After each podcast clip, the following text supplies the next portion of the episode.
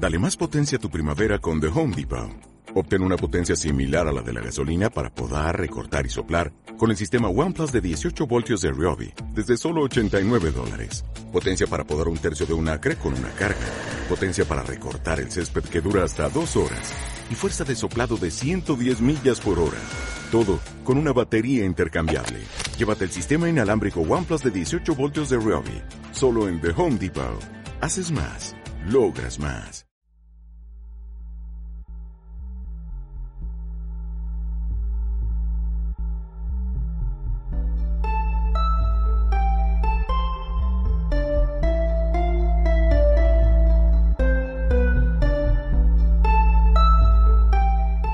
Hola a todos y a todas. Bienvenidos, bienvenidas un día más, un programa más a Crónicas Malditas.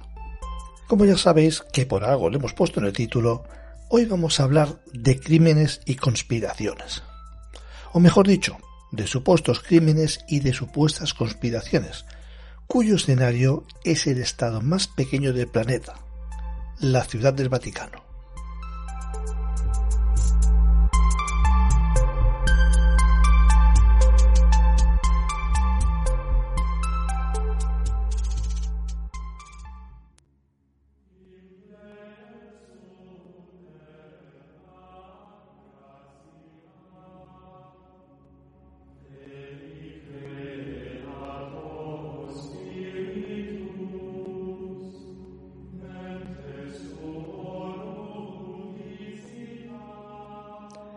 El estado de la Ciudad del Vaticano es el estado más pequeño del planeta, con una extensión de menos de medio kilómetro cuadrado. Es tan pequeño que solo la Basílica de San Pedro representa un 7% del total de su superficie, y con una población que a día de hoy rondaría los 850 habitantes. Para comprenderlo mejor, por ejemplo, Berlanga de Duero en Soria, Alcoholea de Tajo en Toledo, Cazalilla en Jaén o Camarasa en Lleida son pequeñas poblaciones que tienen aproximadamente los mismos habitantes que el Estado del Vaticano. En cambio, el poder del Estado del Vaticano, como podemos comprender, es infinitamente superior al de cualquiera de esas poblaciones que acabamos de nombrar. En primer lugar, es donde se alberga la Santa Sede, máxima institución de la Iglesia Católica. Y aunque oficialmente se supone que su economía se sustenta mayoritariamente a través del turismo, sus riquezas podrían acabar con el hambre del planeta. La Iglesia Católica Romana controla alrededor de 60.000 toneladas de oro, mucho más del que oficialmente existe en las reservas mundiales del preciado metal, por no hablar de la riqueza artística que se puede encontrar en pinturas, esculturas, libros, monumentos y multitud de edificios que es un patrimonio cultural de la humanidad, por no hablar de la riqueza en almas que todos son los que pertenecemos, seamos creyentes o no a la Iglesia Católica, incrementamos. Al final lo que nos queda es el estado más pequeño del mundo, pero posiblemente en relación con su tamaño también el más rico del mundo. Pero, y siempre hay un pero, hay un problema. El problema es que aunque sea un estado dedicado a la religión, está dirigido por seres humanos. Para comprender mejor algunos tipos de los sucesos que ocurrieron en su momento y que os vamos a contar, debemos hablar de dos estamentos muy importantes e influyentes en el Vaticano en su época, la llamada Logia P2 y el Banco Ambrosiano. El 21 de abril de 1919 nació en Pistoia, Toscana, Licio Gelli. Gelli militó durante su juventud en el fascismo y fue voluntario en España para luchar militando en la falange española junto al general Francisco Franco, por lo que fue recibido a su regreso en Italia por el mismísimo dictador Benito Mussolini. Pero ya a la víspera de la caída del fascismo, Gelli, que comenzaba a dominar el arte de la manipulación y el chantaje, usó a los partisanos italianos de Toscana para obtener la benevolencia de las autoridades locales comunistas. Después de la guerra, sin embargo, volvió a su primer amor, al unirse al movimiento social italiano. Según la prensa italiana, también fue agente de los servicios secretos de los Estados Unidos, la CIA, en los años posteriores a la Segunda Guerra Mundial. Entró en la masonería en la década de 1960 y en 1970 creó la logia Propaganda Due, logrando infiltrar gradualmente todas las instituciones del Estado y las altas esferas de la sociedad. El célebre capo de la temida organización masónica era un anticomunista convencido y estuvo involucrado junto a la banda de la Magdiana, los servicios secretos, neofascistas reclutados, la Cosa Nostra y la Operación Gladio en el asesinato en 1978 del ex primer ministro italiano Aldo Moro, el líder de la democracia cristiana que en aquellos momentos estaba negociando el compromiso histórico con el Partido Comunista Italiano. También el asesinato en 1979 del periodista Mino Pecorelli, del que luego se difundió una pequeña lista de miembros de la P2 ligados al Vaticano, a la cual Pecorelli también pertenecía. En la matanza de Bolonia, en 1980, el intento de asesinato en 1982 contra Roberto Rosone, vicepresidente del Banco Ambrosiano, y el asesinato del banquero de Dios, Roberto Calvi, en 1982. Amigo de los argentinos Juan Domingo Perón y José López Rega, estuvo vinculado con la dictadura militar argentina, país del que llegó a obtener la ciudadanía y representó como diplomático en Italia. En 1981, gracias a las investigaciones de los jueces milaneses de la millonaria quiebra del Banco Ambrosiano, los italianos descubrieron la lista de 962 nombres pertenecientes a dicha logia, la Logia Propaganda Due una influyente red de políticos, jueces, empresarios, periodistas, agentes de los servicios secretos y altos militares que el maestro venerable lideraba. Entre los empresarios figuraba un desconocido milanés llamado Silvio Berlusconi, quien llegaría a ser más años más tarde el hombre más rico de la península y primer ministro. También figuraban unos 20 argentinos, entre ellos el almirante Emilio Masera y el general Carlos Suárez Masón, componentes de la junta militar que gobernó ese país. Gracias a la investigación de los jueces que duró 13 años, la logia Propaganda Due fue prohibida en el año 1981. El nombre de Jelly apareció en casi todos los escándalos de los últimos 30 años, desde la quiebra del mayor banco de Italia de entonces, el Banco Ambrosiano, cuyo presidente Roberto Calvi fue encontrado ahorcado bajo un puente de Londres en 1982, pasando por la Tangentópolis, que consistía en los sobornos de las empresas y la existencia de una estructura paramilitar secreta de nombre Gladio, con el objetivo de impedir que los comunistas italianos pudieran llegar al poder. El Corriere de la Sera fue desde 1977 propiedad de la logia masónica Propaganda Due y del Instituto para las Obras de Religión.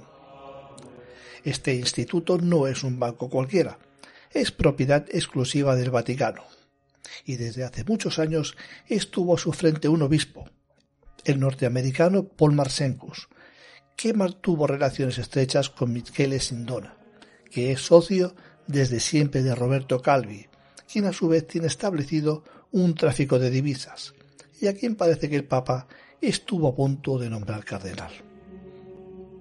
El poderoso líder de la P2 fue condenado por apropiarse de secretos de Estado, calumniar a magistrados e intentar desviar las investigaciones por el atentado a la estación de Bolonia en 1980.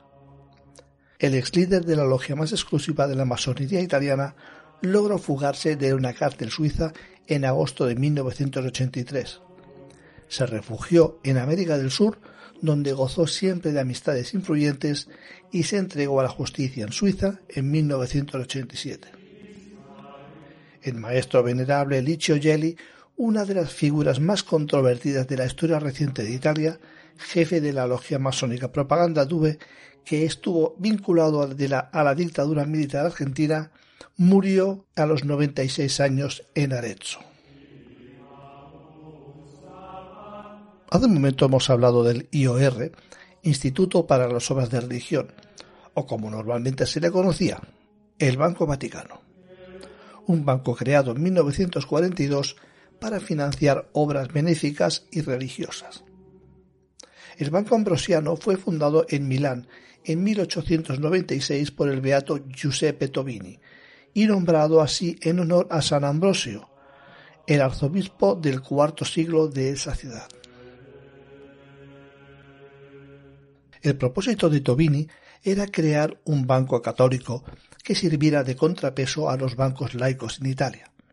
Sus metas eran servir a organizaciones morales, trabajos piadosos y cuerpos religiosos instalados para las ayudas caritativas. El banco vino a ser conocido como el Banco de los Sacerdotes. Su presidente era Franco Ratti, sobrino del Papa Pío XI. En los años 60 el banco comenzó a ampliar su negocio abriendo una compañía en Luxemburgo en 1963 y que llegaron a ser conocidos como holding del Banco Ambrosiano. Este estaba bajo dirección de Carlo Canesi, entonces encargado mayor y a partir de 1965 presidente. En 1967 Canesi había traído a Roberto Calvi al Ambrosiano y en 1971 Calvi llegó a ser el director general y en 1975 le designaron presidente. Calvi amplió los intereses del ambrosiano más lejos. Estos incluyeron crear un número de compañías extranjeras en las Bahamas y Sudamérica, creándose además para facilitar sus ilícitos negocios una filial llamada Banco Ambrosiano Andino, con sede en Lima, Perú, con un interés controlado en la Banca Católica de Veneto, Crédito Berresino y Banca de Gotardo, y sus fondos para la casa editorial Rizzoli para financiar el periódico Corriere della Sera, como ya hemos dicho hace un momento. Calvi también implicó al Banco del Vaticano el Instituto per le Opere di Religione, IOR, en sus repartos, y estaba cerca del obispo Paul Marsencos, presidente del banco. El, Ambrosiano, a través del Banco Ambrosiano Andino, proporcionó los fondos para los partidos políticos en Italia y la dictadura de Somoza en Nicaragua y su oposición sandinista.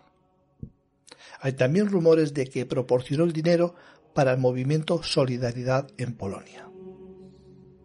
Calvi utilizó su compleja red de bancos y compañías fantasmas para mover dinero desde Italia para inflar precios y también para asegurar préstamos sin garantía. Para evitar las normas dictadas por el Banco de Italia sobre el control de cambios que restringían severamente las transferencias de fondos a filiales en el exterior de bancos italianos, se transferían importantes cantidades de dinero al Banco de la Nación de Perú, agente financiero del Estado peruano que se contabilizaban indebidamente como préstamos y que el Banco de la Nación a su vez depositaba en operaciones en paralelo en el Banco Ambrosiano Andino. En 1978, el Banco de Italia elaboró un informe sobre el Banco Ambrosiano que predecía su desastre futuro y condujo a investigaciones criminales. Sin embargo, al poco tiempo un grupo de derecha terrorista mató al magistrado de Milán que investigaba el caso, Emilio Alessandrini, mientras que Mario Sarcinelli, funcionario del banco y superintendente de la inspección, fue encontrado culpable y encarcelado.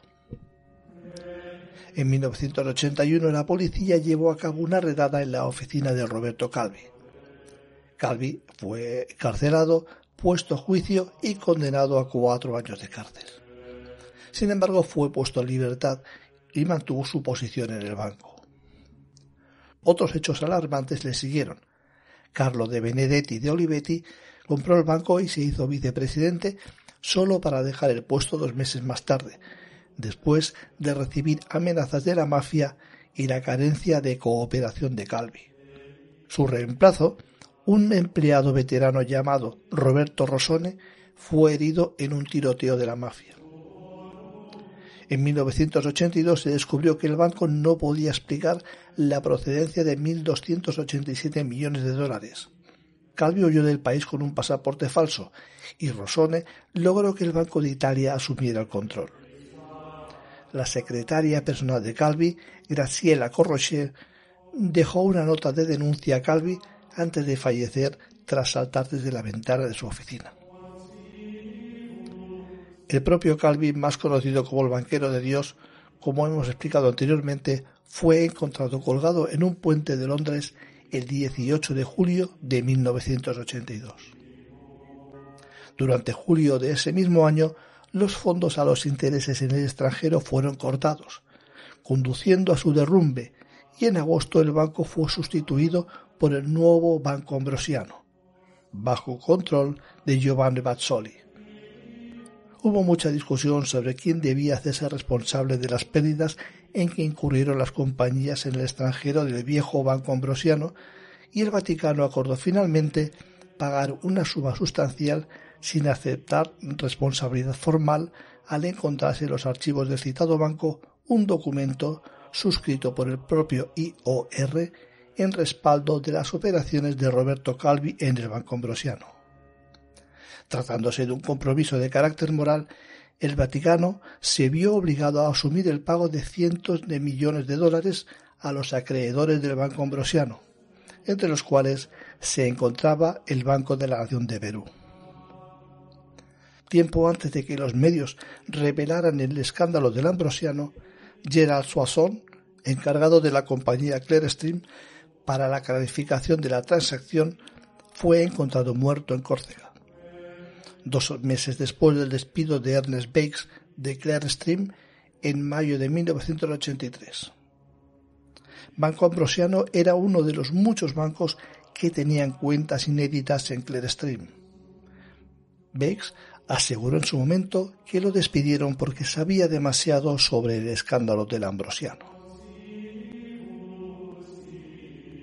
Realmente si había alguien capaz de detener ese proceso en el Banco Ambrosiano, ese era el hombre más importante del Vaticano, la máxima autoridad, el Papa. El 6 de agosto de 1978 fallecía Pablo VI. Y después del mítico cónclave, Veinte días después de la muerte del anterior papa, por fin hubo fumata blanca, y Albino Luciani salió elegido papa, un papa que estaba llamado a ordenar los asuntos turbios que podían estar bajo la alfombra del Vaticano. Pero esto nos lo cuenta ahora mismo Susana. Sí, así es. Eh, vamos a hablar de, este papa eh, llamado Juan Pablo I eh, o el Papa Breve. No os hago spoiler si os digo que fue llamado así a posteriori, claro, porque duró muy poquito en su cargo como Papa, ya que duró solamente 33 días. Y bueno, la verdad es que tiene una historia bastante interesante, antes, durante y por supuesto después, con toda la controversia que se montó alrededor de su muerte. Vamos a empezar por el principio. Este hombre, eh, llamado mm, Albino Luciani, o Luciani en castellano, nació el 17 de octubre de 1912 en un lugar llamado Canale de Agordo, en Véneto, Italia. Bueno, como he comentado, falleció el 28 de septiembre de 1978. Tenía 65 años cuando falleció. Eh, este hombre empezó desde muy pequeño en su localidad Em, en un seminario. Eh, bueno, eh, la verdad es que cuando llegó lo primero que hizo fue leerse absolutamente todos los libros que caían en sus manos, todos. Eh, lo más importante mm, no era la capacidad que tenía para recordar absolutamente todo lo que leía.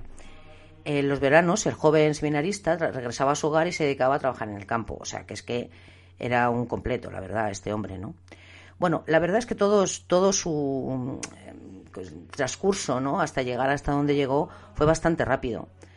Porque de 1947 a 1958 fue nombrado vicario general de la diócesis de, Beluno por un obispo. Eh, dos años más tarde fue nombrado director de la oficina de la catequesis de la diócesis.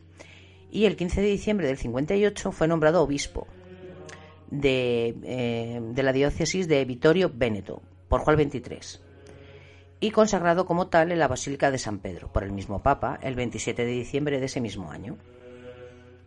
Ya siendo obispo, eh, tomó posesión de esta diócesis y durante 11 años ejerció su ministerio en, en, este sitio, realizando su primera, su primera visita pastoral el 17 de junio del 59.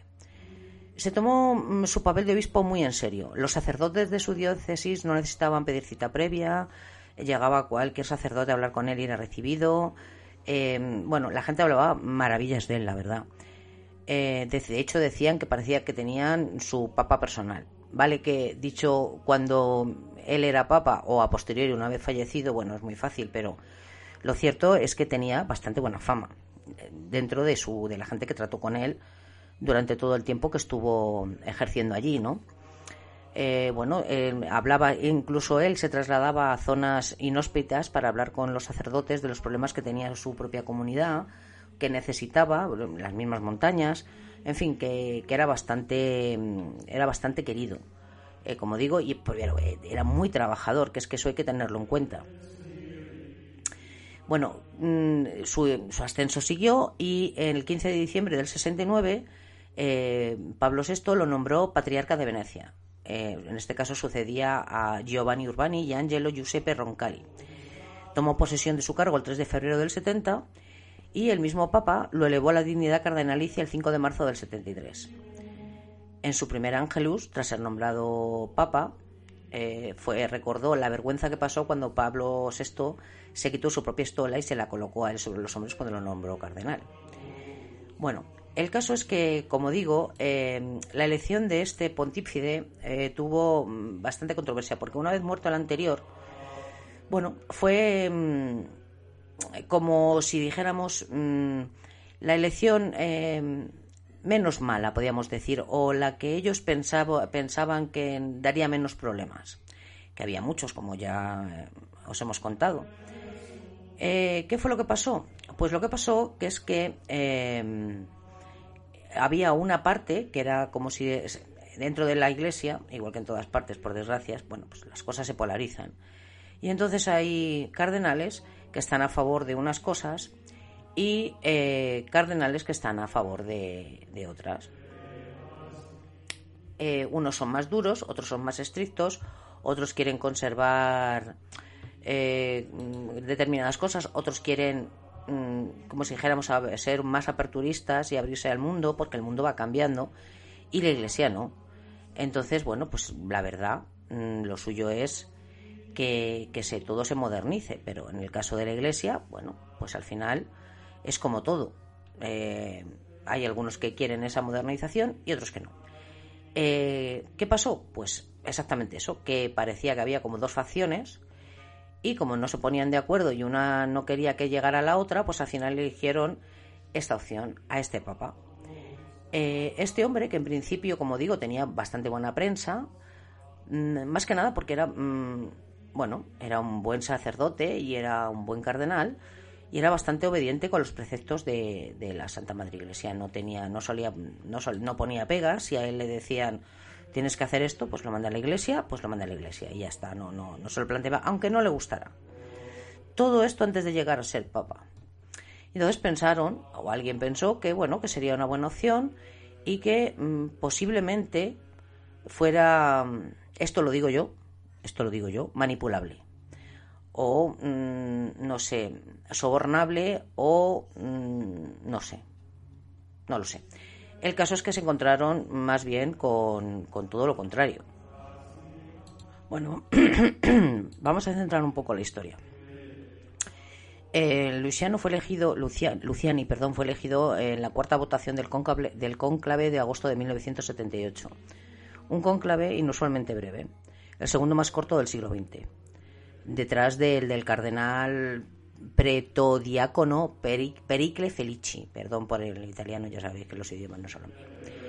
Eh, este fue encargado de, anunciar la decisión del Colegio Cardenalicio de elegir al patriarca de Venecia, Albino Luciani, como el 263 Papa de la Iglesia Católica, como digo, el 26 de agosto del 78, siendo así el tercer patriarca de Venecia en ser nombrado Papa.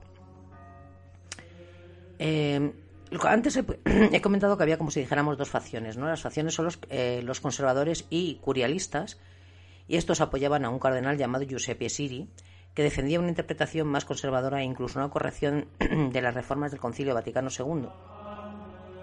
O sea, mm, este era, bueno, pues quería volver a normas más estrictas y como más una iglesia, como si dijéramos, para mi entender, más antigua. Para otra persona a lo mejor diría más clásica o más mm, tradicional. Luego estaban los que defendían una interpretación más liberal de las reformas del Vaticano II y otros cardenales italianos apoyaban al cardenal Giovanni Benelli, pero que no obtuvo los votos suficientes para sus tendencias por sus tendencias autocráticas. Ya sabéis que quería mandar él y que todo lo hiciera él y que todo pasara por él. Bueno, al no ponerse de acuerdo, pues como he dicho, cogieron, mm, esto también lo digo yo, la opción menos mala o mm, menos peligrosa, podríamos decir, ¿no? Para los intereses de cada uno de los que estaban allí. Bueno, eh, una vez que tomó, que fue elegido, lo primero que hizo, eh, bueno, eh, en su discurso fue que cambió el plural majestático y empezó a utilizar el singular yo, algo que era mm, totalmente nuevo. Bueno, aunque sus ayudantes a la hora de hacer las grabaciones oficiales de sus discursos eh, lo reescribieron eh, de un modo mucho más formal para ponerlo en la prensa, para dárselo a la prensa y ponerlo en las noticias. Y el Observatorio Romano, el Observatorio Romano, o el Observatorio Romano, eh, fue era quien lo publicaba. También fue el primero en rechazar la silla gestataria, gestatoria, que es esta silla que lleva, como si dijéramos, para que lo se siente y lo alzan en, como si fuera un trono de estos de Semana Santa, ¿vale? Eh, él no quiso utilizarla, eh, pero le convencieron porque si no dijeron que la gente no, no, le podría ver. Bueno, eh, el lema que eligió este papa para mm, expresar lo que cómo iba a ser su papado fue una expresión latina que, se, que es humilitas, que significa humildad, lo que se reflejó en su polémico rechazo de la coronación y de ponerse la tiara papal, la tierra papal es una especie de mm, corona, mm, o sea, es como una corona y dentro lleva lo que es el gorro papal, este que conocemos alargado y tal. Bueno, pues él se negó a ponérselo en la ceremonia de entronización y la sustituyó por una simple investidura. En ella, pues eh, bueno, se vestían, se visten como eh, más de, gala, pero no es lo que se conoce por eh, lo que se le han hecho al resto de los papas. Esta misa es un servicio litúrgico de la Iglesia Católica y está en, em, y no incluye la antigua ceremonia de coronación. O sea, quiero decir que es como una misa, es una celebración, pero no es la entronización que, estaban acostumbrados a hacer. O sea, yo creo que aquí ya estaba dando pistas perfectamente de, por dónde iba su, su, su, rollo, el rollo que él quería llevar y lo que había estado demostrando mientras había sido cardenal en Venecia.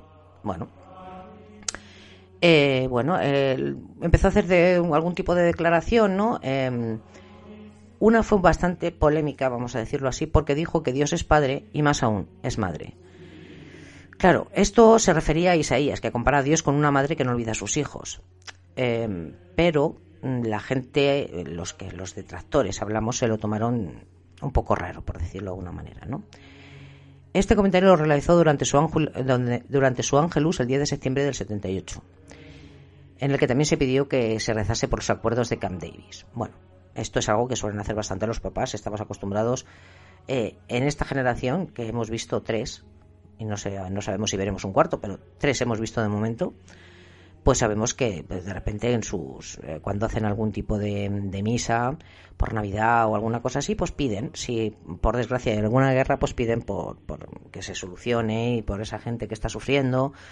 Bueno, el que si los que sigáis algunos, aunque solamente sea no seáis eh, apostólicos, católicos y romanos, simplemente por estar informados, muchos de vosotros la habéis, la habréis leído, se ha comentado, bueno, que esto es así, ¿vale? Eh, bueno, Juan Pablo I eh, tenía planeado promulgar una encíclica para consolidar las reformas del Concilio del Vaticano II que calificó como un extraordinario acontecimiento de gran alcance histórico y de crecimiento para la Iglesia. He de decir que el concilio eh, Vaticano II es lo que he dicho antes, es acercar la Iglesia, bueno, pues al presente, más que ya no te voy a hablar del futuro, pero por lo menos un poco al, presente. Em, eh, como este Papa era un poco reformista, también lanzó algunas iniciativas como la devolución del 1% de los ingresos de cada iglesia para destinarlo a las iglesias del tercer mundo bueno, cosa que me parece muy bien, no va a ser todo para casa, barrer para casa.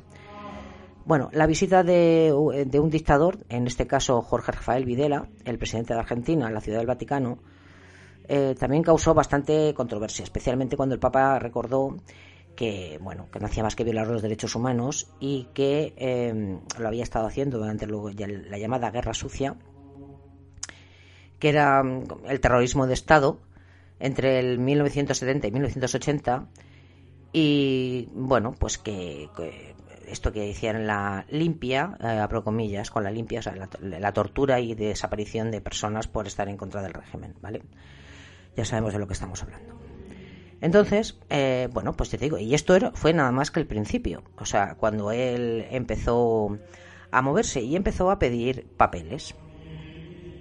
Claro, eh, el, Vaticano es una gran, grandísima empresa con un montón de tentáculos que mm, podían llegar a muchas partes. Em, este hombre eh, ya está claro que cuando llegó ya tenía oído y ya había oído mm, la cantidad de líos en los que podía estar metida la iglesia ambrosiana y la gente que estaba relacionada, incluyendo la mafia. Sí. Y eh, no nos podemos olvidar eh, de una logia, una logia masónica, en la que había incluso, mm, aparte de curas, digo curas para que me entendáis en general, estamos hablando de gente alta de iglesia, eh, también había políticos que estaban en el Parlamento. ¿Vale? Eh, esta es la logia, la logia P2 o Propaganda Due. Mm, normalmente es más conocida por la logia P2. Vale. Entonces, eh, bueno, pues él empezaba a pedir papeles y a ver hasta dónde llegaba o qué es lo que podía qué es lo que podía hacer y empezó a levantar las alfombras. Todo esto mm, rapidísimo, porque es que el Guana que fue elegido no se durmió en los, no se durmió en los laureles y empezó a moverse y bueno, em, empezando por el cardenal Villot, em, que no tenía muchas ganas de, de hacerle caso. Eh, luego tenemos también el arzobispo Marcincus, eh, que bueno, que tenía claro que la purga iba a ser enérgica y bueno, eh, no estaban por la labor, ¿vale? En el caso de, de lo de la banca, pues él tenía varias personas trabajando en el caso, personal de su confianza, que le, estaba, le daban información mm, supuestamente veraz, que, que, yo no dudo, sobre qué es lo que estaba pasando. Y entonces, bueno, pues él, lo que, entre lo que él sabía y lo que le estaban confirmando, pues la verdad estaba bastante escandalizado. Eh, bastante, por no decir que no daba crédito a lo que le contaban. En vista de todas las informaciones eh, que, a las que tenía acceso, empezó a tomar decisiones al respecto y a comentarlo. Bueno, pues eh, está claro que puso nervioso a alguien y la mañana del 29 de septiembre de 1978 el Vaticano publicó un comunicado breve y sorprendente para anunciar que el Papa Juan Pablo I había muerto. Habían pasado 33 días. Según este comunicado, el Papa había muerto de un ataque al corazón. Su cuerpo había sido descubierto sin vida en la cama por un sacerdote que trabajaba como su secretario personal. Eso al menos fue la primera versión de lo ocurrido. A los pocos días, eh, como no es normal, empezaron los rumores de un posible crimen. Eh, los cardenales de la curia romana exigieron respuestas. El misterio creció cuando un medio de comunicación italiano reveló que el Vaticano había identificado incorrectamente a la persona que había hallado el cadáver. ¿Cómo se podía explicar que un papa a los 65 años pudiera morir después de solo 33 días en el trabajo? Aquí he de decir que la historia es que quien lo descubrió fue una monja que trabajaba, llevaba más de 11 años trabajando con él, que fue la que le llevó el desayuno por la mañana le dejó el café, se lo dejó, mm, vamos, llamó a la puerta, se lo dejó a la entrada. Ella no entró en la, en la habitación. Y después, pasado un tiempo prudencial, cuando regresó, entiendo que a recoger la bandeja, pues la bandeja seguía en el mismo sitio. Entonces mm, sí que pensó que había pasado algo. Según contaron después, em, la mujer entró sabiendo que se iba a encontrar con algo. No, bueno, no sé si lo sabía, pero bueno, el caso es que ella entró y se encontró al papá en la cama. Eh, mm, tranquilo, en el sentido de que se había muerto con las gafas puestas y leyendo, con, leyendo tenía em, documentos eh, cerca de él. Y em, bueno, avisó a todo el mundo y bueno, y así. Entonces, lo primero que hicieron fue dar este comunicado que os he contado eh, al principio. Bueno, eh, a lo largo de los años em, se ha recordado mm, por todas las teorías de la conspiración que, ha habido, ¿no? Eh, ha habido mm, gente que ha escrito incluso libros mm, que han tenido mucha, muchísima repercusión, ¿no? Bueno, eh, un reducido número de personas se ha sumergido en el caso, cada una de las cuales adoptó enfoques drásticamente diferentes, y solo algunas se ciñeron a los hechos. El legado del Papa Juan Pablo I ha sido definido no solo por el, por el misterio y la conspiración, sino también por los intentos contradictorios que trataron de aclarar lo que pasó. Porque es verdad que está puesta una idea y la siguiente, em, ¿vale? Eh, poco más de un mes después, eh, su, su, pontificado había terminado, el más corto desde principios de 1600.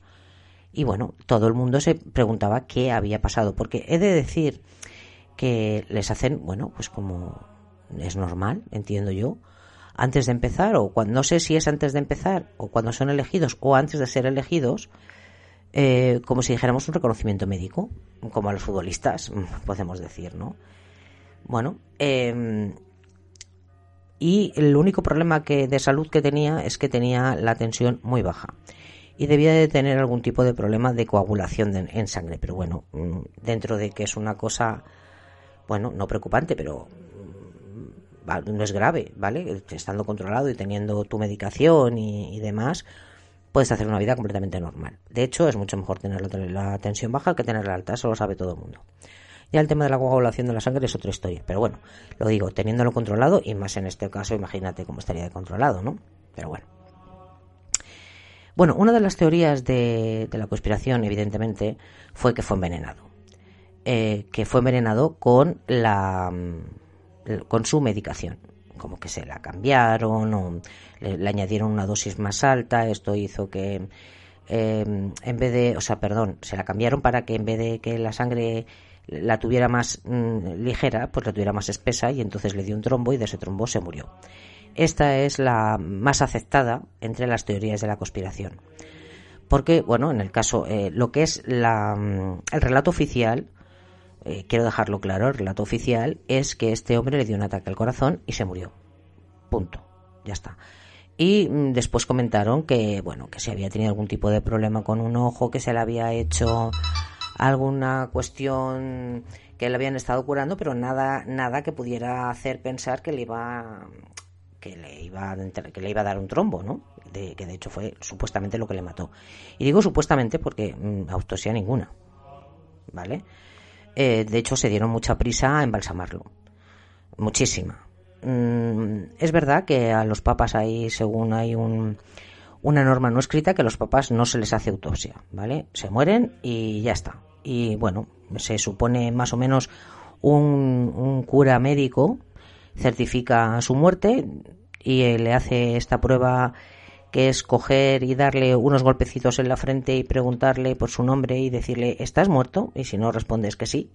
Bueno, esto es como si dijéramos un ritual que se hace y se coge su se le quita el anillo y se le parte no se parte el anillo con el que sella sus documentos pues para que nadie pueda hacer nada después una vez que le haya fallecido hasta que no se elija el siguiente bueno, esto lo hemos visto en muchas películas y más o menos sabemos cómo va.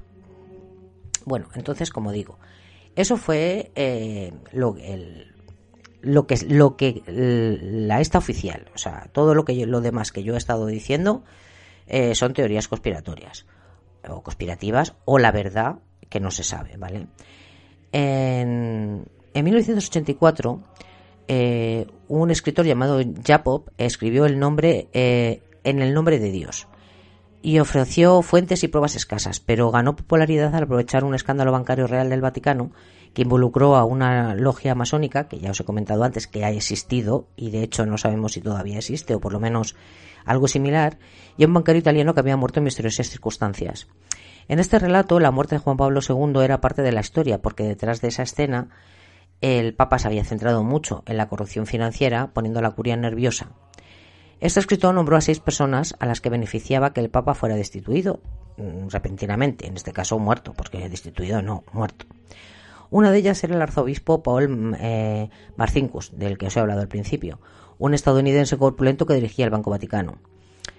Em, en una de las escenas de este libro, eh, Jacob describió cómo, había visto, cómo habían visto a Marcinkus mm, aturdido dentro de los muros del Vaticano, eh, a una hora inusualmente mm, temprana. ¿Vale? Bueno, mm, en fin, ya sabéis, ¿no?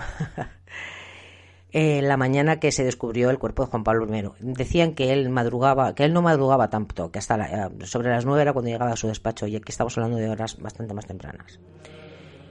Y comentaban en este mismo libro, repito, esto es en el libro, esto no es que haya pasado tal cual lo estoy contando, sino que es lo que cuenta el libro, que eh, Marcin Kunz tuvo eh, el motivo y la oportunidad.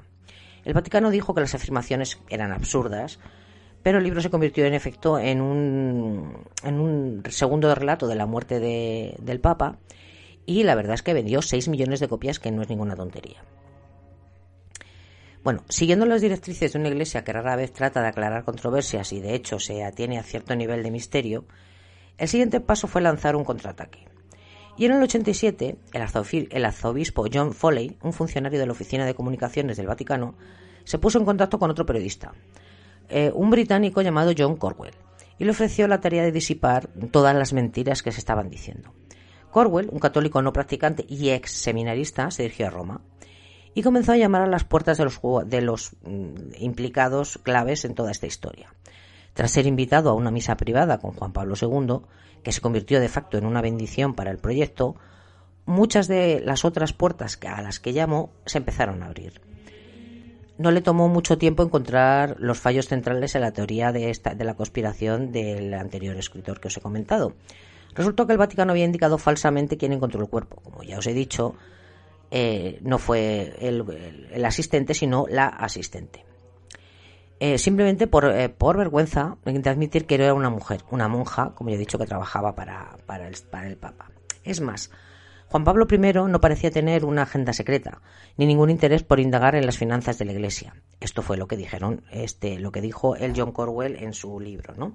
Y la evidencia circunstancial para conectar a Marcincus fue, eh, con un complot del asesinado podía descartarse fácilmente. El arzobispo era madrugador y para él era una rutina estar en el Vaticano a las seis y media de la mañana. Bueno, mm, ahora os digo lo que pienso sobre esto. Corwell en ese sentido cumplió exactamente el papel que el Vaticano esperaba, tal cual. Esto es mm, lo que quería el Vaticano, o sea, que alguien con un peso específico dijera eh, lo que ellos pensaban para tratar de, lavar eh, la anterior propuesta del, otro libro, ¿no? Del En nombre de Dios. Bueno, bueno, eh, este escritor no dijo que el breve pontificado de Juan Pablo I se había precipitado hacia el desastre y muchos en el Vaticano podían verlo. La curia se había burlado del nuevo papa por considerarlo sencillo, infantil, con una mentalidad de revista, tipo Reader Digest. No sé si habéis leído alguna vez esta revista, si os ha caído en vuestras manos. Es como, es verdad que es bastante infantil, pero tiene un lado, esto es una opinión personal, es muy infantil, pero tiene esa pureza de las acciones. No sé yo si sería considerada un. Si yo fuera religiosa, si alguien me dijera que parece que hago religión basándome en Roger Digest, salvo alguna cosa, no sé, me parece bastante razonable. No, no, no lo sé. Vale. Bueno, el caso es que decían que, bueno, que, el cargo le venía grande, que tenía muchísima presión. Y todo esto se apoyaba en el sacerdote secretarios que Juan Pablo I tenía. Pero os he, de recordar que esos mismos sacerdotes secretarios que tenía le cambiaban los discursos. Eh, él por ejemplo, eh, no utilizaba el pronombre majestático y sus ayudantes, cuando trasladaban esos mismos discursos al periódico, como ya os he comentado, pues pensaron que no, que quedaba mejor que el Papa pues eh, utilizara el pronombre. Cuando él lo que quería era acercarse más a los fieles y no estar por encima de ellos había está claro que, el tema de la jerarquía dentro de que él era el papa y que era pues el que los llevaba a todos él quería ser más humilde de hecho así se llamaba llamó a su papado, aunque fuera corto. Bueno, mm, en una entrevista que le hicieron ya a este escritor ya mayor, él mismo dijo que no iba a ser un gran papa. Bueno, esta es su opinión, basada en lo mismo que me puedo basar yo, que son en lo que él escribió, pero también en lo que otros escribieron. Y él dijo eso, que no le parecía que podía ser un buen, eh, eh, un buen papa. A mí personalmente me parece, y esto es una opinión personal, que este escritor, eh, lejos de disipar cualquier duda, lo que hizo fue, bajo mi perspectiva, afianzar el tema de la conspiración no solo iba a ser un buen papa, eh, sino que tenía, era un papa peligroso. Era un papa peligroso porque no era sobornable. Un papa peligroso porque era demasiado honesto. Un papa peligroso porque quería acercar la iglesia al pueblo. A lo mejor luego, una vez que hubiese estado más tiempo que todo se hubiese asentado, que hubiese visto la cantidad de problemas que hubiese tenido, seguro, seguro, pues hubiese cambiado y a lo mejor lleva razón el escritor y al final no hubiese sido un buen papa. Pero todo y todas las pruebas que, aparte del por qué murió, quitando eso, vamos a olvidarnos de por qué murió. Quitando eso, a mí me parece que este hombre eh, en su mente tenía mm, una gran idea. Él quería limpiar la iglesia que no es poco, porque yo creo que si alguna vez supiéramos de verdad, bueno, yo creo que no nos lo íbamos a creer, eso para empezar. Y para continuar, eh, los católicos, ¿no? Eh, porque claro, el resto del mundo puede pensar misa, y nunca mejor dicho, da igual. Pero para los católicos el Papa es una persona, es un personaje central y tiene mucho peso lo que dice. Eh, lo que es curioso es ver, y estoy un poco divagando, pero es, es verdad, ¿no? Eh, ¿Qué es lo que pasó con el anterior Papa, con Juan Pablo II? Que fue durante mucho tiempo, estaba bastante respetado y tal, pero porque tenía, estaba claro que tenía una ideología concreta. Y ahora tenemos al Papa actual. Y ese Papa, eh, que es como también más aperturista, eh, podríamos llamarle más de izquierdas quizás, para que me entendáis lo que quiero decir, pues tampoco está bien visto por un sector más conservador de, de la sociedad católica. Hablo de los practicantes, no estoy hablando del que tenga una creencia o el que eh, simplemente pues eh, por, mm, por tradición, por familia, por llámalo X, pues estaba bautizado y de pequeño ha ido a catequesis y tal. No estoy hablando de los practicantes, de los que ya cuando son adultos consideran que esa es su religión. Bueno, pues como digo a mí, mm, personalmente, mm, seguramente me hubiese gustado ver eh, ¿qué haría, no? Eh, ya digo, a lo mejor eh, lleva razón este escritor y no sería un buen papa, no lo sé. Bueno, em, el libro de Cornwell también incluía una anécdota contada por uno de los sacerdotes de John Paul I, eh, John Magee, sobre un día en el que Papa soltó un puñado de documentos mientras caminaba por el jardín en la azotea.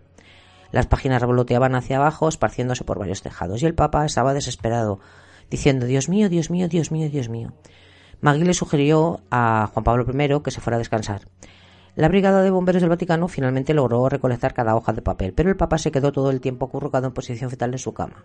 Todo esto según este, este cura. Yo. Mm, esto lo venía para ilustrar como que tenía una personalidad débil. Yo esto no me lo creo. O sea, y si me puedo. Y, y si me lo creyera, pensaría que los papeles que se volaron eran papeles que tenían que ver con la implicación de la Iglesia en algo gordo o con la implicación de algún cardenal o de algún cargo importante en alguna cosa que a lo mejor no era tan tal y no quería que eso se desperdigara. Eh, pero yo no me creo que porque se te vuelen unos mm, papeles te pongas en posición fetal. Yo esto no me lo creo. Eh, bueno, este mismo escritor eh, no tenía ninguna duda de que la muerte de Juan Pablo I fue natural y ya fuera por un ataque cardíaco o por una embolia. El Papa tenía una historia de problemas circulatorios, como ya he comentado, sus piernas estaban hinchadas, había quejado de dolor en el pecho. Todo esto según su versión, ¿vale? Porque la gente que, que lo conocía mm, no, no decía, o sea, tenía los problemas circulatorios, como ya he dicho, tenía un problema en la sangre, con la, con, ¿cómo se dice? Con la, mm, con el espesor de su sangre, perdonar, pero eh, ya está, estaba controlado. Eh, dice que se centra en el hecho de que el Papa llamó al médico después de que sintió dolor en el pecho. Repito todo esto, eh, pensar que este libro fue encargado por la Iglesia para contrarrestar eh, las teorías que había sobre el, anterior libro que decía que se lo habían cargado mm, directamente. Luego hay una tercera versión. En esta tercera versión de la historia es todavía más trágica que cualquier conspiración. Según esta versión, el Papa era un hombre que quería morir. Esto es lo que dice esta versión. Eh, solo hizo falta su negativa de ver a un médico y la negligencia de los demás para asegurar el final de tan devotamente deseaba. Bueno, esto es una opinión de... Eh, bueno, en fin, vale. Eh, una mujer de 58 años llamada mm, Estefanía Falasca aclara que la versión que ella tiene mm, es muy distinta. Y mm, ella habla de que este hombre era un santo. ¿Vale? Em, es la más reciente y después de, un proceso más metódico que cualquier otra aproximación anterior, ella, ella tuvo acceso a un montón de documentos nunca antes, nunca antes vistos. Leyó informes confidenciales de los médicos y las notas sobre la historia clínica del Papa. Pudo acceder a ese privilegio por su papel. Es la vicepostuladora de, la, de, la, de santidad de Juan Pablo I. Este título no, no, sé qué, no sé qué significa, pero bueno, un postulador tiene que cruzar una línea difícil. Está encargado de promover las razones de la santidad de un candidato. Vale, ya sé lo que significa. O sea, quiere decir que porque el anterior, el Papa Juan Pablo II, durante su mandato, em, inició una canonización de, de, este Papa, de Juan Pablo I. Y de hecho, en el 2011 eh, ya tenía su primer milagro, una niña de Buenos Aires que se había curado de una enfermedad después de haberle rezado a él o algo por el estilo. El caso es que ya tenía su primer milagro y bueno, era bueno, era factible, ¿no? Eh, bueno, como decía, esta mujer estaba encargada de promover las razones de, de la candidatura para hacerle santo y demás. La investigación de, esta mujer ha ayudado a completar cinco volúmenes masivos utilizados por el Vaticano para analizar casi todas las facetas de la vida y la muerte de este hombre. Eh, bueno, ya hemos visto películas y ya sabemos que cuando algo no interesa no se cuenta y lo que no desaparece y demás. Eso es lógico porque al final eh, el Vaticano o la Iglesia Católica en general es una empresa y funciona como tal. Y las empresas mm, guardan sus activos no los dejan expuestos ni hacen que tengan mala prensa si lo pueden evitar y en este caso pueden hacerlo, ¿vale? Eh, bueno, esta mujer dice que su objetivo es salvaguardar las realidades de la vida de Juan Pablo I. Apenas puede ocultar su desprecio por las narrativas anteriores, llamándola literatura negra o basura sensacionalista. Esto es lo que ella dice de las dos versiones que os he comentado, entrando la cabeza entre las manos cuando se le pide que responda a teorías pasadas incluidas las de este escritor inglés llamado Corwell, que es el que dice que bueno, que este hombre más o menos que quería morir y que era malo y que no valía para el cargo y que por eso se murió, mm, básicamente. Que todos los demás son muy buenos y que este hombre era malo. Bueno, ella dice que la noticia mm, es, como ella se expresa y dice que es la noticia falsa de más larga duración del siglo XX. Bueno, la opinión de esta mujer es compartida por el Vaticano, cuyo brazo de noticias oficial dijo recientemente que su investigación resumida eh, en un libro de 2017 publicado en italiano cerró definitivamente el caso. Esto es siempre según la versión de la Iglesia. Este caso sigue abierto a día de hoy porque hay muchísima gente, y cuando digo muchísima gente, me incluyo, que piensa que eh, por más que pongan y que digan que simplemente a él le dio un, un paro cardíaco o le dio una embolia o le hizo algo que fue lo que causó su muerte, eh, hay suficiente, suficientes motivos eh, que no os vamos a contar hoy, pero que está muy interesante y lo haremos en otra ocasión sobre el tema de la banca vaticana, la banca ambrosiana y la logia P2. Eh, todo eso está ahí y todas las conexiones que había también están ahí. Y a mí no me quita nadie el pensar que cuando una persona quiere levantar la alfombra, si hay alguien que no la quiere levantar y tiene los medios y la oportunidad, bueno, puede hacer perfectamente que esta persona no levante las alfombras. Porque de hecho el siguiente no lo hizo. Y os quiero recordar una cosa. Esto ya también es, no es información, esto es opinión, lo que voy a decir a continuación. El Papa Ratzinger, cuando llegó, eh, porque no hay, otro, no hay otro caso en la historia de, los, de los, papas, eh, llegó, vio y se asustó. esto, repito, esto es una idea mía. ¿Por qué dimitió? Dimitió. Y fue elegido el que está ahora. Y dentro del que está ahora es mucho más aperturista y es mucho más no sé si utilizar la palabra hablando, pero bueno, más está más al tanto de, de lo que sucede en el mundo, ¿no? Que, porque claro, la iglesia es muy cerrada, la, la, iglesia tradicional es demasiado cerrada a lo que está pasando hoy en el mundo, en muchos aspectos. Eh, pero este hombre, mmm, yo tengo dos versiones, no dos versiones, dos ideas, ¿vale? Porque ya digo que esto es una idea mía sobre Ratzinger. En el caso del anterior, del Papa del que os estoy contando la historia, tengo claro que este hombre se lo cargaron. Eh, pero esto es una opinión, no está basado en nada, nada más en lo que yo creo. Y en el caso de Ratzinger tengo dos opiniones. Una, que, que, yo creo que si fuera lo que voy a, la primera que voy a decir, creo que lo dejarían en el cargo, que es que pueda tener algún tipo de enfermedad neurológica. Pero creo que si fuera así lo dejarían, porque después de ver a Juan Pablo II como lo paseaban por el mundo, tal y como estaba, me creo que si hubiese tenido Ratzinger algún tipo de enfermedad, lo hubiesen mantenido en el cargo. Y dos, que es la que yo, mm, para mi forma de entender, es la más mm, apetecible, es que él descubrió tantas cosas, vio tanto, que dijo, uff, y se asustó y dijo, yo me voy. Me voy. Y dijeron, bueno, mm, vale, pues si te vas y te callas, todo bien. Y yo creo que eso fue lo que él decidió. Me voy y me callo. Y así fue. Pero ya digo, esto no es información, esto es una opinión mía. Puede ser verdad o no. Si lo mismo simplemente es porque tenía una enfermedad, que fue lo que no quiso seguir y punto pelota y ya está. Y no tiene mayor historia y lo demás me lo, bueno, sí, en realidad me lo estoy inventando. Porque te digo que no me baso ni me sustento en nada. Así que nada. Bueno, y ya está. Esta es a grandes rasgos, como siempre os digo, y varias pinceladas, la historia de este Papa, de Juan Pablo, de Juan Pablo I, que como digo fue el primer papa que solo se puso un número, eh, todos los demás se ponían bastantes más, y el primero también que hizo un nombre compuesto, porque para rendir homenaje al papa que le hizo cardenal y al anterior. Bueno, eh, y que eh, a su papado lo quiso llamar humildad. Fue corto, muy corto, evidentemente 33 días, ya sabéis lo que se habla de este número 33 y ya os he dicho lo que hay detrás, que había, detrás, que ya os cantaremos más detalladamente porque esto tiene otro podcast o otro par de ellos o sobre la logia P2 y demás. Y bueno, eh, ya está. Hasta aquí. ¿Vale? Bueno, espero que os haya gustado. Eh, y si no os ha gustado, ya sabéis, no me lo dejéis en los comentarios. ¿Vale?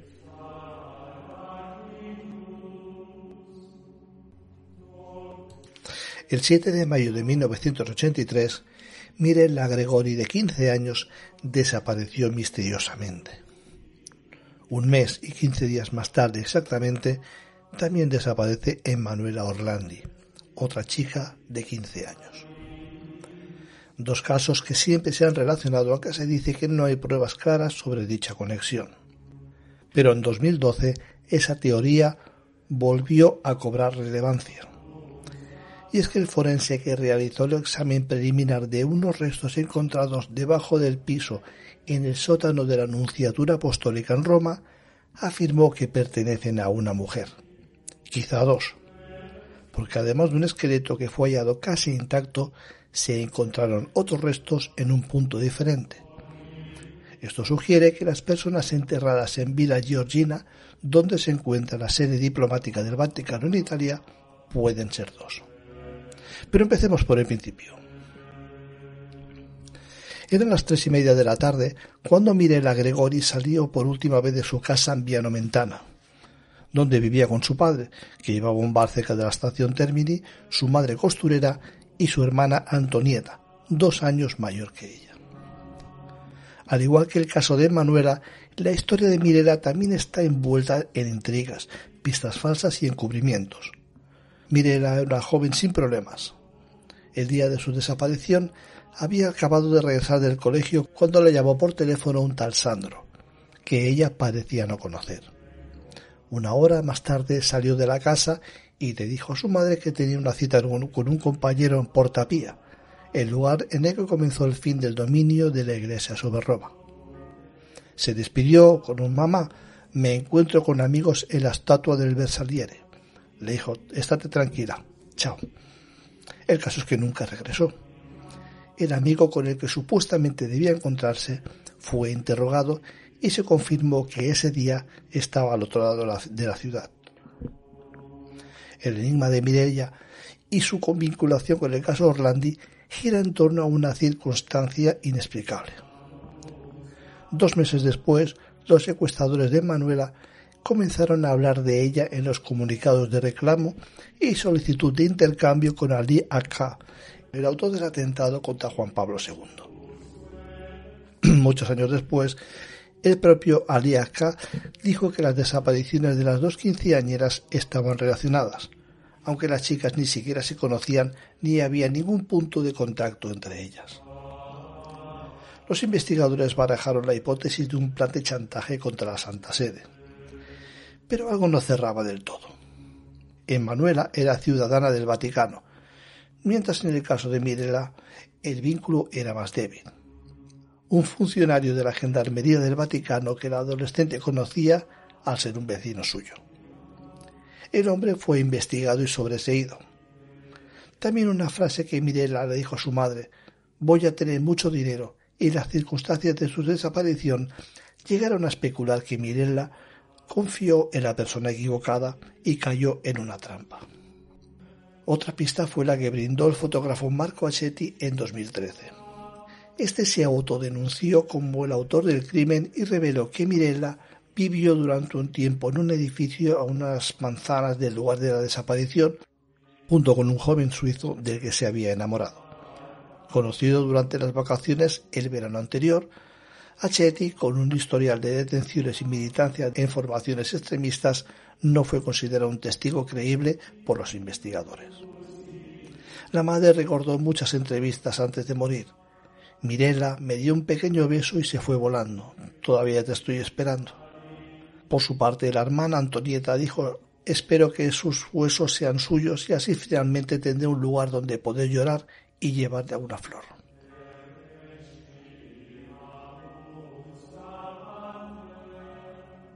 Como decíamos, un mes y medio después de la desaparición de Mirela, el 22 de junio de 1983, una adolescente de 15 años, hija de un empleado del Vaticano, desaparece sin más su nombre Emanuela Orlandi, que pronto se habría conocido mundialmente. Eran tiempos de Juan Pablo II, a quien dos años antes el terrorista turco Mehmet Ali Akka había intentado asesinar. También eran tiempos del escándalo del Banco Ambrosiano. El Vaticano era en ese momento pues una fuente inagotable de noticias. Emanuela, aficionada a la música y de rostro angelical, desapareció sin que se supiera nada sobre ella. Su familia, desesperada, hizo llamadas de todo tipo para intentar descubrir dónde se encontraba, qué había pasado con ella. Su padre era Ercole Orlandi, que trabajaba en la Secretaría Particular del Santo Padre, de acuerdo con lo que en su momento dijo el abogado de la familia, Egidio Gennardo. El letrado debió desmentir las versiones que decían que el hombre en verdad era un agente secreto vaticano. Trece días después, el 5 de julio, una llamada arroja más confusión al caso. El hombre, a quien le atribuyen tener acento norteamericano y que luego bautizaría como el fantasma americano, dice tener rehén a la niña. A cambio de dejarla libre, exige una condición difícil de cumplir, que le entreguen a Ali Akka. Dos días después repite la llamada, esta vez con información íntima sobre la cautiva. Al no encontrar ninguna respuesta, un anónimo telefoneó a Laura Casagrande, amiga de Orlandi. Quería que enviara un mensaje a la agencia de noticias estatal italiana contando los detalles del secuestro de la joven quinceañera.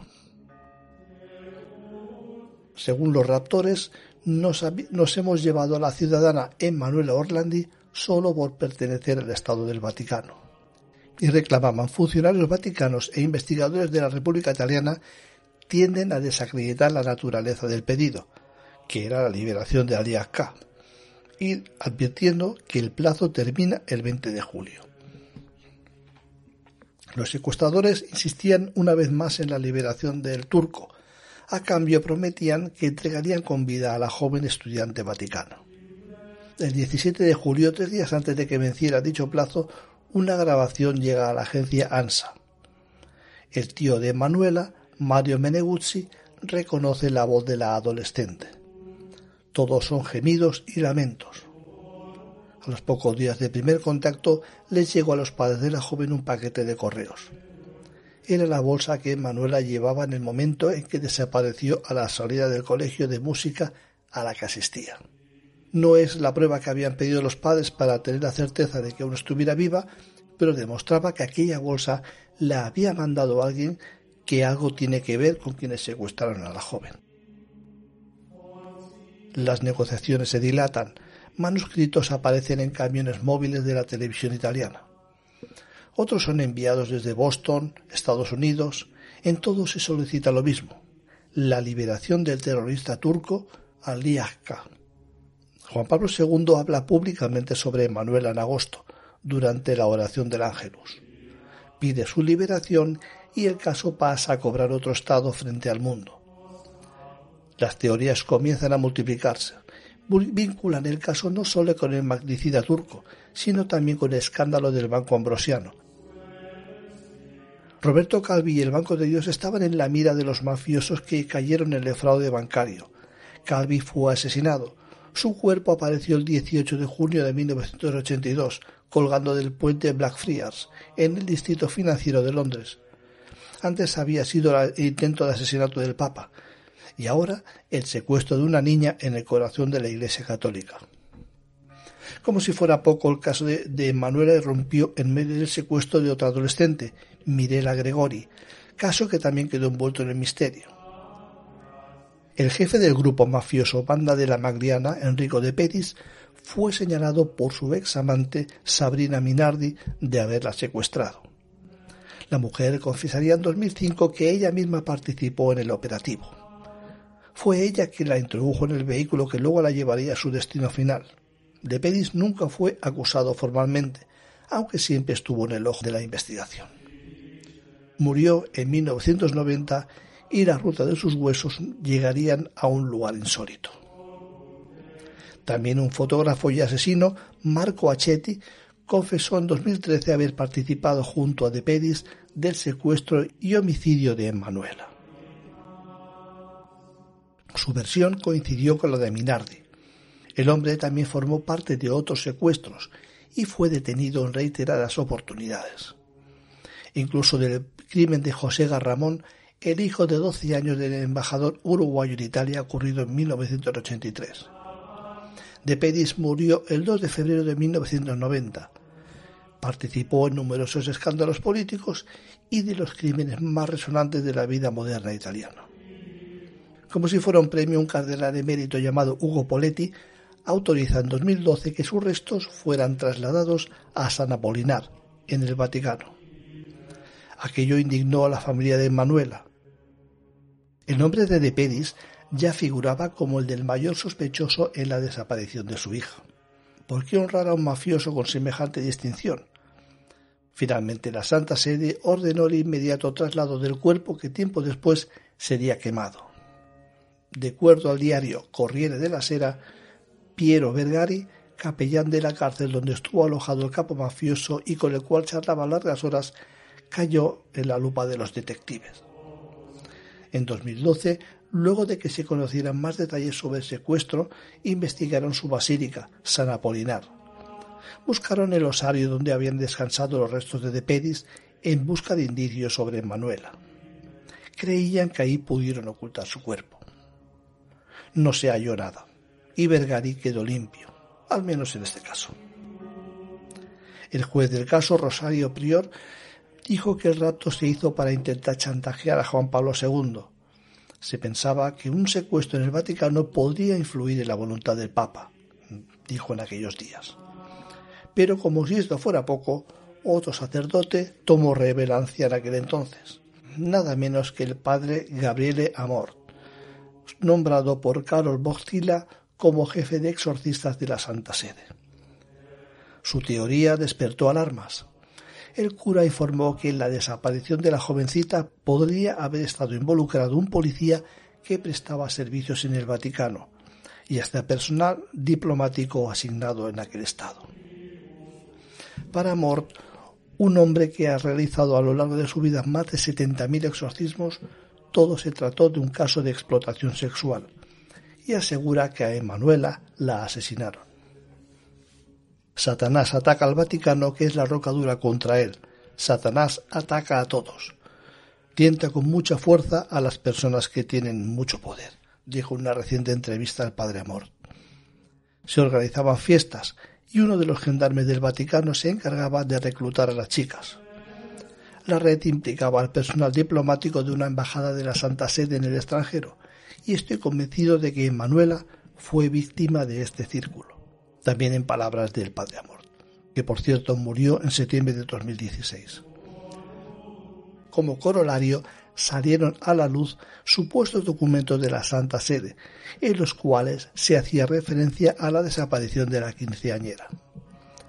En un dossier de 200 páginas se detallaron los gastos de casi medio millón de dólares entre 1983 y 1987 con pagos hechos en Londres. En los documentos se hablaba de un alejamiento domiciliario de Manuela, pero en ninguna parte el archivo dice si la niña estaba viva o estaba muerta. ¿Murió acaso ese último año? En 2016 la justicia italiana dio por finalizada la investigación. Antes la familia se había encontrado con el Papa Francisco. Pietro Orlandi, hermano de la víctima, se encontró con el jefe de la iglesia.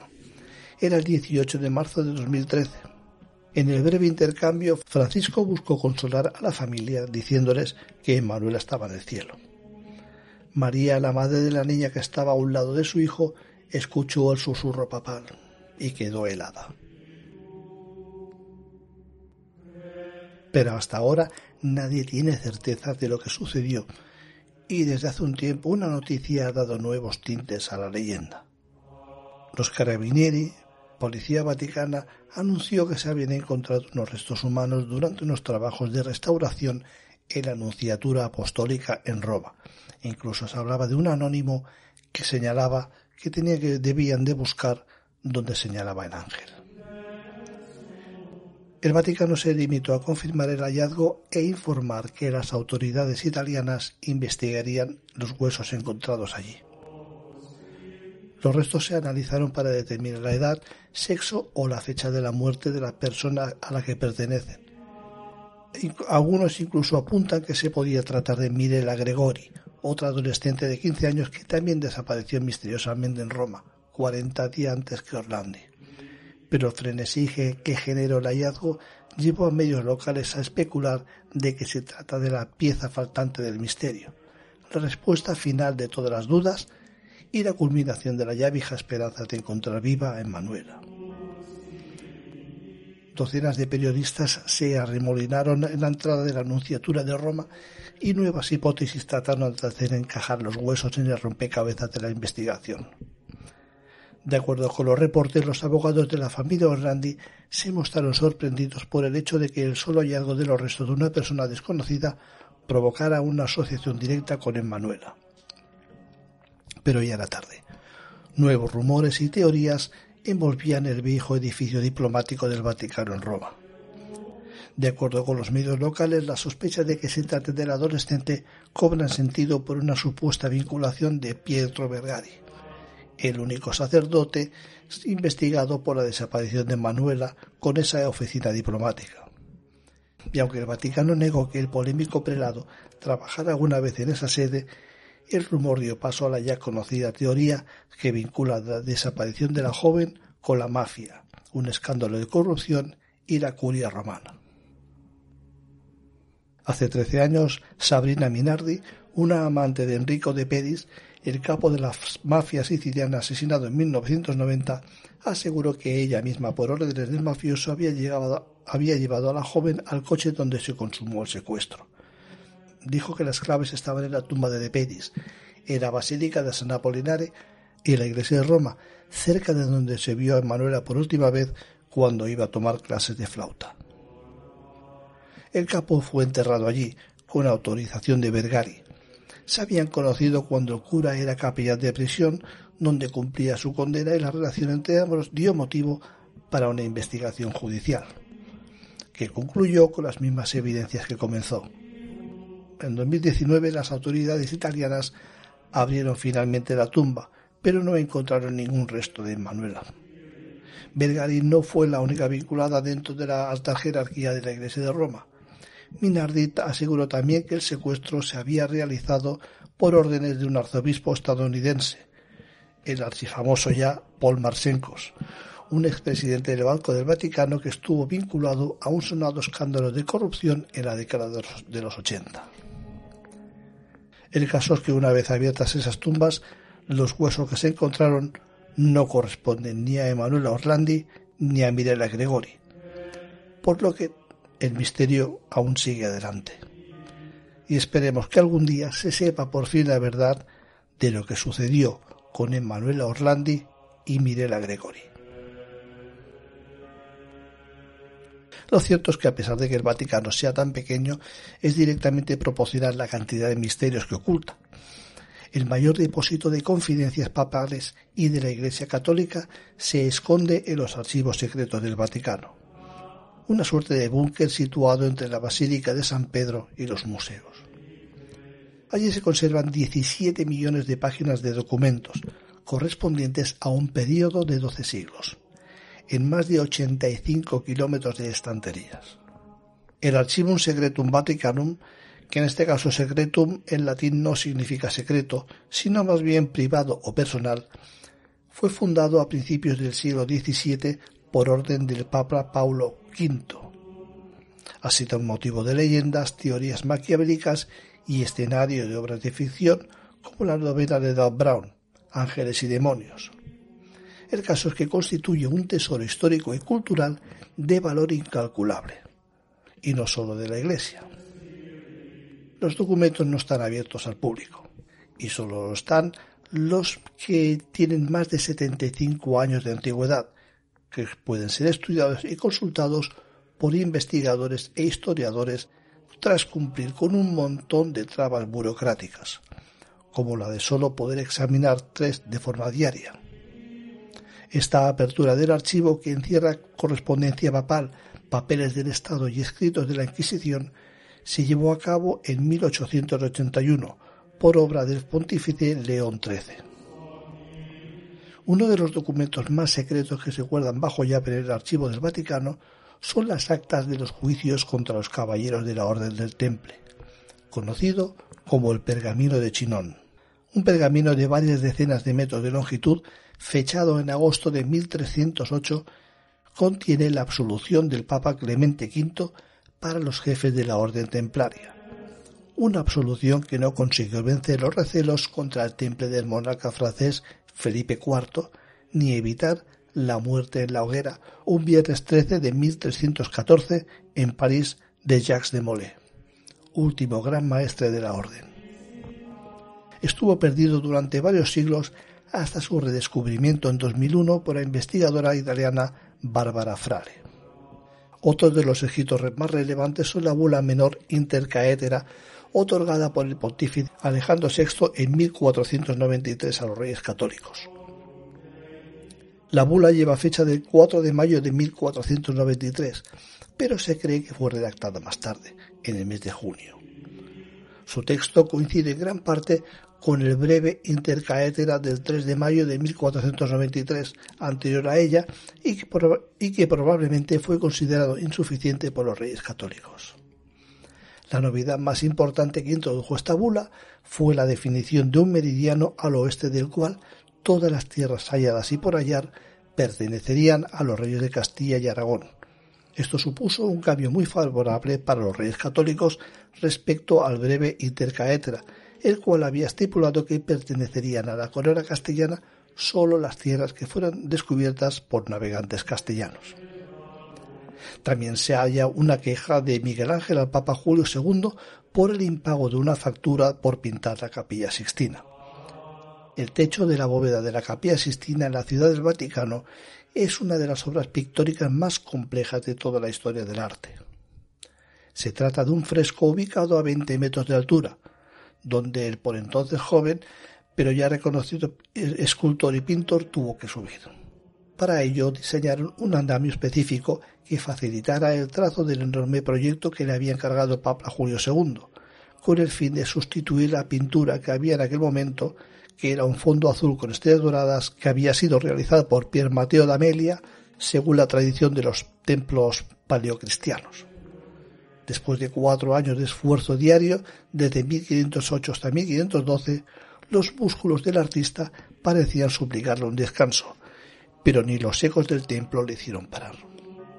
Para aliviar su estado mental de tensión constante, que llevaba su cuerpo a ir debilitándose conforme avanzada en la minuciosa tarea, Miguel Ángel provocó la poesía. Si no podía desahogarse con el pincel atado a lo sagrado, quizá podía hacerlo con la palabra.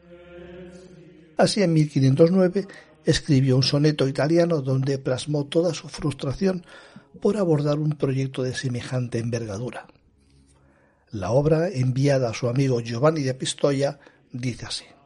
Ya me he quedado bocio por esta tortura, encorvado aquí como un gato en Lombardía.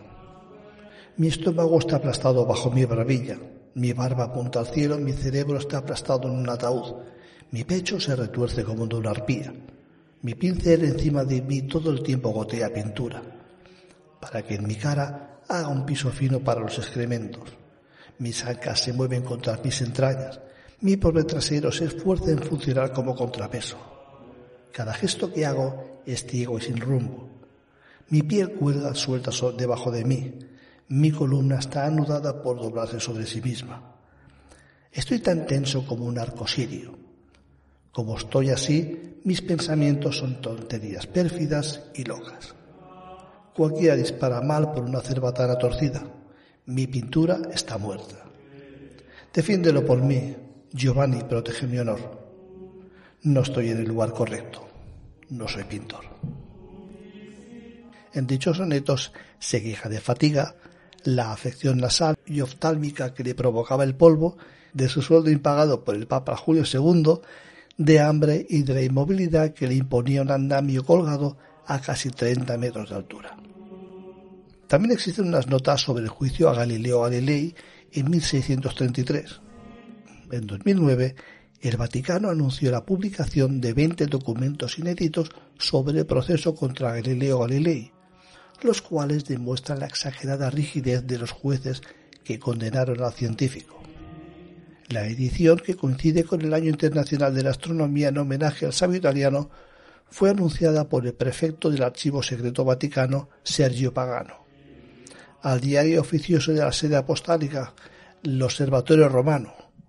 El archivista aseguró que los textos descubiertos entre escritos de Santo Oficio después de 1991 fueron leídos renglón por renglón, llegando a concluir que la actitud de los jueces de Galilei pudieron ser más comprensiva y elástica, siempre considerando que los tiempos históricos no estaban maduros para recibir los estudios científicos del gran estudioso es innegable que en este caso se cometieron diversos errores, incluso por parte de Galileo. Galileo Galilei fue enjuiciado y condenado en 1633 por un tribunal eclesiástico por sostener la tesis del sistema copernicano, el cual afirmaba que la Tierra giraba en torno al Sol, por encima del sistema tolemaico defendido por la teología católica. En 1992, el entonces Papa Juan Pablo II aceptó públicamente el error cometido por la Iglesia y restauró la memoria del italiano.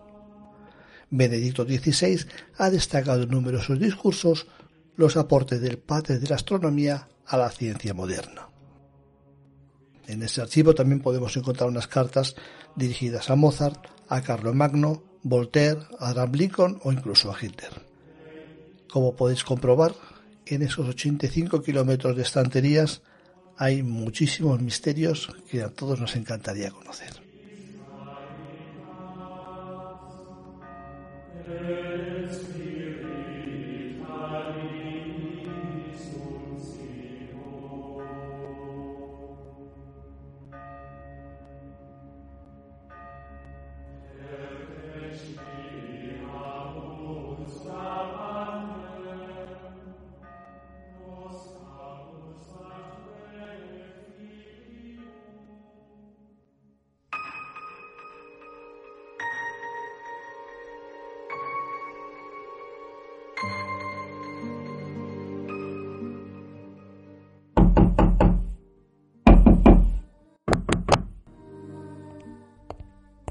Si te gusta el misterio y te apasionan las conspiraciones, abre la puerta a Crónicas Herméticas, un podcast que no te dejará indiferente.